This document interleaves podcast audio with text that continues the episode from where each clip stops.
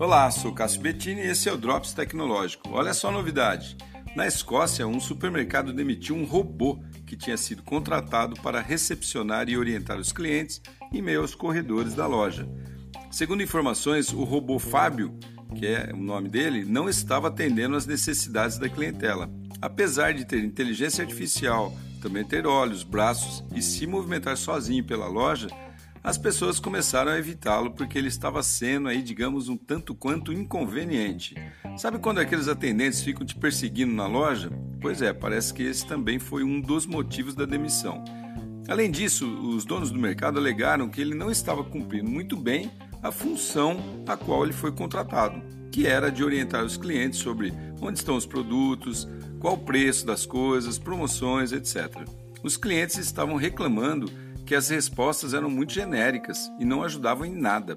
Em um dos casos, perguntaram para o Fábio onde estava a cerveja e, na esperança de ele indicar qual o corredor que ela se encontrava, ele dizia que estava na seção de álcool.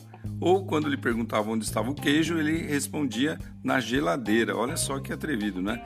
E quando foi realocado para a sessão de degustação, seu desempenho também não foi nada brilhante convertendo apenas duas em cada dez pessoas a experimentarem o produto, enquanto um atendimento humano tem resultados bem melhores, né, de convencimento, 8 para cada 10. Coitado do Fábio, vai ver, o contratante não tinha instruído ele direito, né, sobre as tarefas que ele tem que desempenhar, ou de repente o processador dele não teve tempo para aprender os macetes das coisas, não é mesmo? Bom, só faltava agora ele pedir aí o seguro-desemprego.